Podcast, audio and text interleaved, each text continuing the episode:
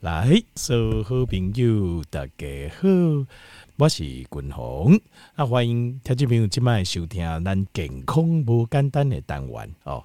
那这个单元呢，是为咱的健康、快乐、甲长岁寿这三个目标来做这个拍拼。好，那今天哈，我想，因为哦，我昨天介绍了这个 Doctor Peter Attia，大家还记得哦，他是。国外美国一个很有名的长寿医师，那他为什么他写了这个呃一本畅销书哦，就是关于如何长寿的呃畅销书。然后呢，他自己的诊所收的病人也都是希望可以延缓老化、可以长寿的这样的病人，所以大家都说他是长寿的专门医师哦。好，那为什么？呃，他他提到一件事情蛮有趣的，我跟大家分享，就是他为什么想要呃在呃专精在长寿这一块呢？哈，因为本来是个医师嘛，那医师其实说实话，不管他是哪一个专科哈，赚的钱都还不错。那为什么有这个需要哈？呃，要特别去呃这个钻研长寿，是因为他说他大概三十五岁的时候啊，呃，生了第一个小孩，好像是一个女儿的样子。那他在养育。呃，生小孩、养育小孩过程当中啊，他得到很大的快乐。那因为他得到很大的快乐，所以他希望这个快乐呢能够继续延续下去，而不是说第二个、第三个一直生。他不是这个意思，他意思是说，他说当然这个也算呐，但他说他意思是，他希望呃，譬如说他可以看到呃，可以活得够长，可以看到孙子出生这样子哦。那。你说那孙子孙有什么困难？他不是因为他们家都有早死的基因，因为他说他们家哦，大概六十几岁左右，很多就长辈啊，六十几岁就死了这样子。那可能心血管疾病啊，可能癌症啊，或是各式各样的原因哦，所以他觉得他们家有这种早死的基因，所以他就想要开始研究怎么样可以长寿这样子。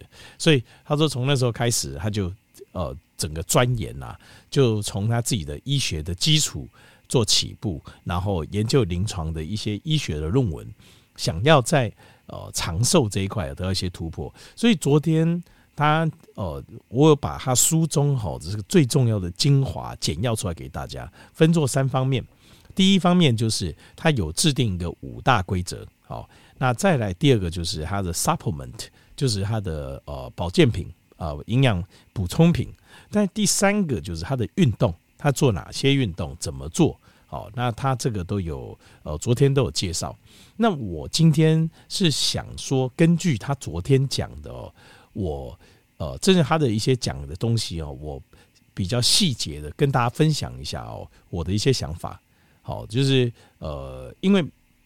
当然，每个人我基本上原则上，我觉得他讲的都是 OK 的，都没有问题。但是我总觉得，因为可能是台湾、美国，呃，这个比较不一样，好，就是环境比较不一样。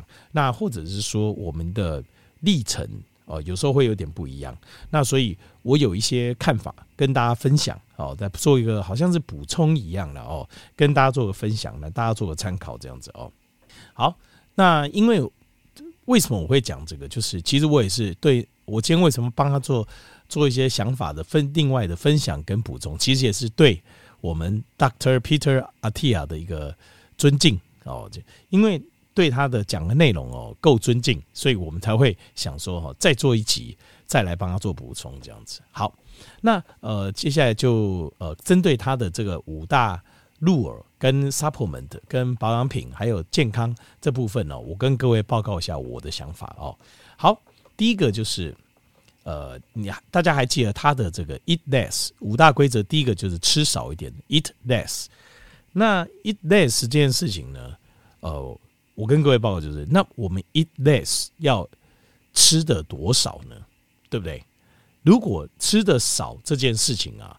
呃，我们一定要分清楚，要吃的多少，怎么样吃的少，这个我们一定要知道，对吧？要不然的话，就只是吃少的话，这个概念太模糊。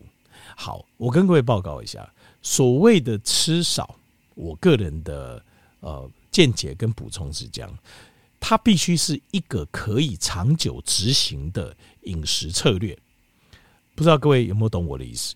就是如果你现在只是想吃少。好了，那我知道了。早上以后哈，我吃的东西减半，分量减半。呃，我假设以前是三明治，是一杯奶茶，奶茶喝一半，三明治吃一半，那减半，这样吃少了吧？那中餐呃便当我吃一半，这样算吃少了吧？对不对？那晚餐我吃什么？反正我就一半啊，我不要是一半了，一半太夸张哦，三分之二就少一点，这样对吧？吃少，我个人认为这个很难长期继续。就是吃少这件事情啊，它是一个很痛苦的，因为你吃了之后会想再吃，大家都说对不对？今天如果说早上起来哦，很多人呃，我很多朋友问我说，怎么可以早餐不吃啊，或者中餐也不吃啊？这样，因为各位，如果你都不吃的时候，你不会想吃啊。你为我们为什么会食欲很好，一直想吃？其实通常都是从第一餐开始，就是第一餐吃了，你觉得呃吃了。感觉吃得很高兴、很快乐，然后你就会想要再继续吃下去。通常都是这样子，我不知道各位感受怎么样哦。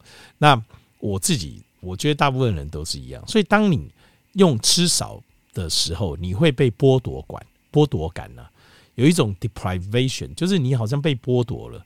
那这种剥夺感哦，会让你这个饮食是没有办法长久的，你是没有办法长久的坚持这样的饮食内容。所以怎么办呢？所以跟各位报告就是，呃，正确的做法，其实你应该要把呃你的餐数缩到两餐或是一餐，哦，你一定要把它缩到两餐或一餐，这样子你才有办法吃少，可是又吃得饱跟满足。因为我们在不吃的过程当中，如果它是连续的，在不吃的过程当中，其实我们并不会感觉饿，因为我们身体自然会燃烧我们的脂肪。会生成酮酸，然后代替能量，用脂肪酸代替葡萄糖做我们的身体的能量，而且这个能量很受我们大脑欢迎。我们的大脑很喜欢 ketone 这个酮体，为什么？因为这个脂肪酸所产生的这个酮体啊，对大脑来讲，它这个能量是没有代谢废物的。就是它生产完之后，它转成 ATP 之后，它并没有需要任何的代谢废物，大脑还要去代谢它，所以大脑是轻松很多的。那所以，如果你希望，所以我们身体是很自由的，是可以使用我们自己的脂肪。所以，如果你希望吃少，其实是重点是要把参数缩缩小，不要一天吃三餐、五餐、六餐，想到就吃，看到水果就吃一口，看到。点心、饼干就吃一口，看到面包就拿起来咬两口，不行。你这些都可以吃，但是你把它放在一餐里面，就是有时候我们还是会想吃一些不健康的东西，对不对？好吃就好，这也可以接受，我也可以接受。但是你要放在一餐里里面，不要放成两餐、三餐、四餐、五餐、六餐这样子的概念。很多可能听友会觉得说啊，不，我在讲几锤、瞪锤啊呢，这样也算吗？算，这样就算。因为你觉得一口、两口、三口，对我们的身体来说，整个消化系统全部都要动起来。你的胰岛素、脂肪分解、淀粉分解酶，全部肠胃的呃小肠分泌，全部都要动起来。如果你觉得你吃不多，可是事实上那些东西就够了，就够引发身体的整体的反应。好，所以吃少这件事情，它的关键其实是在于第一个要减少参数。我个人。认为是两餐或一餐就好，好，这个都可以看你的身体的状况，看你的体脂率。如果两餐体脂还是太高，身体的脂肪比例还太高，那就一餐就好了。那如果呃两餐你可以 hold 得住，你的身体的体脂很 OK，那你就两餐，好吗？好，所以要记得，所谓的吃少，关键是在减少餐数。好，这是第一个。那第二个就是它叫 cut the junk。就是把垃圾食物切除掉。好，其实我会认为，如果一个更好的表达模式是，呃，就是因为切除垃圾食物，代表的是你一定就呃，垃圾食物你就一定可以吃到营养丰富的食物吗？不见得，对不对？不见得，因为譬如说，啊，含糖饮料我不吃，可是我吃很多主食，主食不是垃圾食物吧？对不对？就就是说饭啊、面啊，呃，这个。比如米粉啦，哦，冬粉啦，呃，龟啊条啦，饼啊啦，好，意大利面，那这个怎么算？你主食都算垃圾食物不是吧？但是但是这些主食啊，它的营养成分是不丰富的。所以我觉得第二条他写 cut the junk，就是把垃圾食物切掉。我觉得更好的说法是什么？更好说法应该是尽量摄取啊、这个营养浓度高的食物。就是你吃的食物里面最好，例如说百分之八十九十都是营养哦丰富、浓度高的食物。那另外百分之十，你可以吃一些自己高兴的，你爱吃冰淇淋也好，糖果也好，饼干都可以，甚至都可以。为什么？因为我们整体有在控制范围内，所以我们就不怕，就是这么简单。好，那像这些东西，我呃，像什么是营养浓度高的食物呢？就是说。它的热量里面，在它的热量里，单位热量里，它含有的营养素最丰富，就是这个就是营养浓度高的食物。譬如说像什么，像是鸡蛋呐、啊，是不是就很棒？像是肉类啦，就很棒。好，那呃，像是青菜啦，这个也很棒哦。不甜的水果啦，这个也很棒。像这些都是呃非常丰富，譬如说有很多的多酚类。那很多的呃维生素、矿物质，呃这个 B 群，呃维生素 C，好水溶性维生素，好另外还有蛋白质，好巨量营养素、蛋白质、脂肪含量、必需氨基酸，哦呃脂溶性的维生素这些都有，像这些就要多吃，要以这些营养丰富的这些呃高浓度的食物为主，因为有有一些食物没有错，它不算垃圾食物，可是它的单位热量里的营养素不够。就像这些精致的这些淀粉做的，像是哦我说的面包啦、饼干啦、呃饼啦、葱油饼啦、哈米饭啦、面啦，这些可以吃，可是它的比例要降低，因为它提供的只有热量，就是这样，只有碳水化合物，只有热量而已。那当然热量也很重要，所以还是可以吃，只是比例相对要降低。OK，所以第二个它的第二点，cut the junk，我建议把它改成就是要 take 这种 high density、high density nutrient 的 food，就是高浓度营养的食物。好，第三个就是 get more protein，要蛋白质量摄取高，这个我没有意见。这个我觉得他讲的是很简单，而且很直接，直中要害。就是每公斤一点六公克的蛋白质，我觉得这个是对的，这 OK 的哦。好，第四个叫做 use a CGN，就是使用一个 continuous 呃 glucose monitor，就是我们来讲就是血糖随时测验的二十四小时带着，我们都可以知道我们的血糖是多少的这个机器叫 CGM，这个雅培有在卖哦。那这个我是觉得糖尿病的病人可以去买一个，然后带一阵子。为什么？因为你才会知道说，为什么我的血糖一直起起伏伏不稳定？因为太多的听友哦，甚至我自己的亲人哦，就是呃要我帮他看这个血糖问题的时候，他都会跟我讲，我说那个糖化血色素啊，这个怎么会这么不不好？这样他就说没有，我什么都没吃啊，我顶多就吃一点青菜而已啊，什么都没吃啊，各位。我跟各位报告，这个是不可能的事情哦。如果你可以这样子，什么都没什么吃，吃很少，然后又只吃青菜，然后血糖就很高。如果你可以这样做的话，那以前古时候就没有人饿死了，好吗？血糖高在古时候可是很奢侈的事情了，对不对？所以这个就是其实主要的原因，是因为你不知道你自己在干嘛。所以这个时候，尤其是糖尿病患者，你带个 CGN 哦，带一段时间，你终于了解了啊，原来哦，原来我这个不，这个不能吃哦，原来吃这个血糖上升那么快哦，哦，原来哦，这样你就你就会懂了啦。但是我觉得这个是针对像糖尿病的患者，因为糖尿病的患者其实大部分很多呃，就是你一直糖尿病很严重的人，通常就是有一个状况，为什么你知道？就是你对你自己不了解，你不知道你自己在干嘛。所以这个时候你用 CGN 可以，可是它事实上对我们，如果我们知道我们自己在干嘛的人，其实也不见得有需要了。就是说实话是这样子，所以我是觉得使用 CGN 这个是一部分人，我认为是针对这个糖尿病一直控制不好的人，你应该带个 CGN，了解你到底吃了些什么，了解你自己到底对你自己的身体做了什么事。好，OK，所以我个人看法是哦，我是认为。不是使用 CGM 呢，而是应该是你要掌控你每天吃的东西，你要养成一个习惯，你知道你放什么东西到你的肚子里。那这个要怎么做呢？这个就是我跟各位报告，我跟各位建议的。呃，你可以下载一个 App 嘛，一个 APP 免费的，叫做 My Fitness Pal，就是我健身好伙伴。哦，我嘛，My Fitness F I T N E S S 就是健身。哦，Pal 就是伙伴，就是我的健身好伙伴。My Fitness Pal 为什么呢？它里面有个功能叫日记。那那个在那个日记里呢，你可以把每天你吃的东西。哦，然后还有你的运动，都把它记录下来。那你记录下来之后，哈，你就会知道，因为他会帮你分析你吃的这些东西，叭叭叭叭这些东西里面，蛋白质多少，然后脂肪多少，碳水化合物多少，你这样子就知道了。其实你就会知道为什么你的血糖或什么状况，因为然后一天的热量多少，你就知道为什么你一直胖瘦不下来，你就知道为什么你血糖一直高降不下来了。不，绝对不可能！你根本没有什么吃，我吃很少，我只有简单的吃个青菜什么，然后我就 血糖一直很高，然后一直胖又受不了，不可能，各位不可能。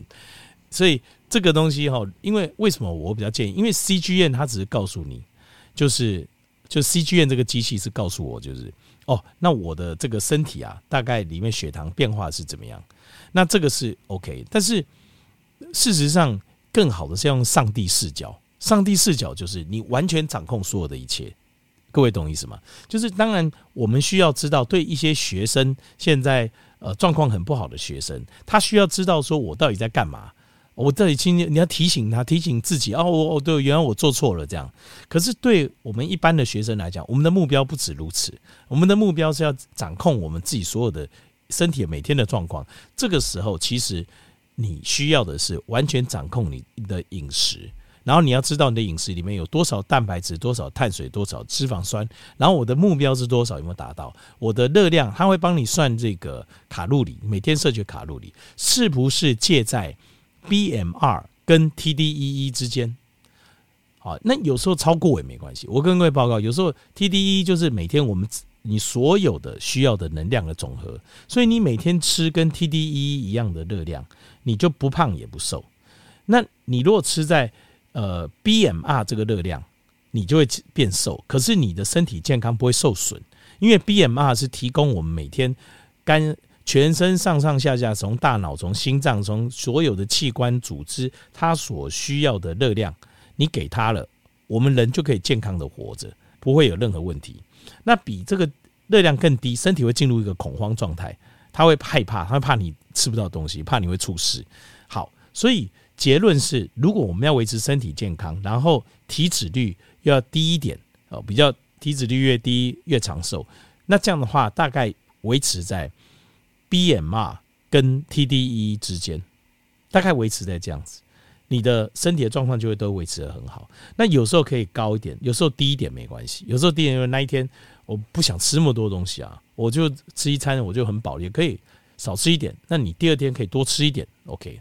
就人在这当中，因为我们每天生活不一样，这样子的一个概念会让你可以长长久久。基本上你知道自己吃什么，你会有个上帝视角，就是你站在上面看你自己，那你就知道怎么控制你自己了。那如果说你没有这个习惯，用上帝视角看自己的话，你常常自己做什么我们都不知道。所以我建议大家下载这个，然后把每天吃的东西都输进去啊，因为你几乎都找得到。都找得到说，哎，每个食物啊，呃，在它的资料库里面，然后什么热量啊，怎么样，它都找得到。所以，然后只要份数哦，就是重量稍微改变一下。当然，这个牵扯一点就是，另外还有，你除了下载这个之外，要有一个食物秤小秤。像我，我我自己家里就有，我我吃东西的时候，我就会量，会称一下，大概多少重量。因为有些食物你没吃过，你真的不知道那个重量多少。那有些食物比较。重一点，有些食物比较轻一点嘛，反正你称一下就好了，称一下，你下次你就会知道，你大概知道，哎，现在大概吃多少多少热量，你都会有概念。好，这就跟大家报告，就是使用这个 CGM，我建议是要使用这个就是记录食物的 APP，再加上一个随身小秤，我觉得这样会更好，会更精准呐，会更精准。那另外还有就是哦，我想到那个 cut junk 这边哈，第二个他讲那个 cut junk 的部分，我建议在蔬菜的部分要大量摄取，而蔬菜的部分你尽量各位把它分成两大类，第一大类叫做深绿色的叶菜类，叫 l i v y green，深绿色的叶菜类。那第二大类是十字花科的青菜，因为这两类它所提供的营养的主主方向比较不一样，都很好。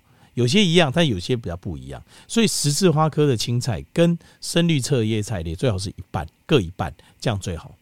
对我们这里身体的整个免疫系统，它的抗氧化系统，它所提供的营养素会最完整。好，所以记得一半是 leafy green，另外一半是 cruciferous，就是呃这个十字花科的青菜。好，就是这样。那第五样就是喝酒喝。喝的越少越好，这个我完全没有意见。我个人认为就是这样，没有错。好，另外在补充品的部分呢，我有两样东西，我觉得，因为他提到的那几样，其实是我每天必吃的的营养素。我也跟各位报告，你会发现所有的专家，大家讲到你要长寿健康，就是必须营养素一定要有欧米伽三鱼油、维他命 D，好，然后镁离子。然后再是 B 群，这是这是太太重要了，不是重不重要，是太重要。好，但是我有两个，因为我们现在讲长寿嘛，所以有另外两样东西，我建议大家这个最好你要长寿，这两样每天吃。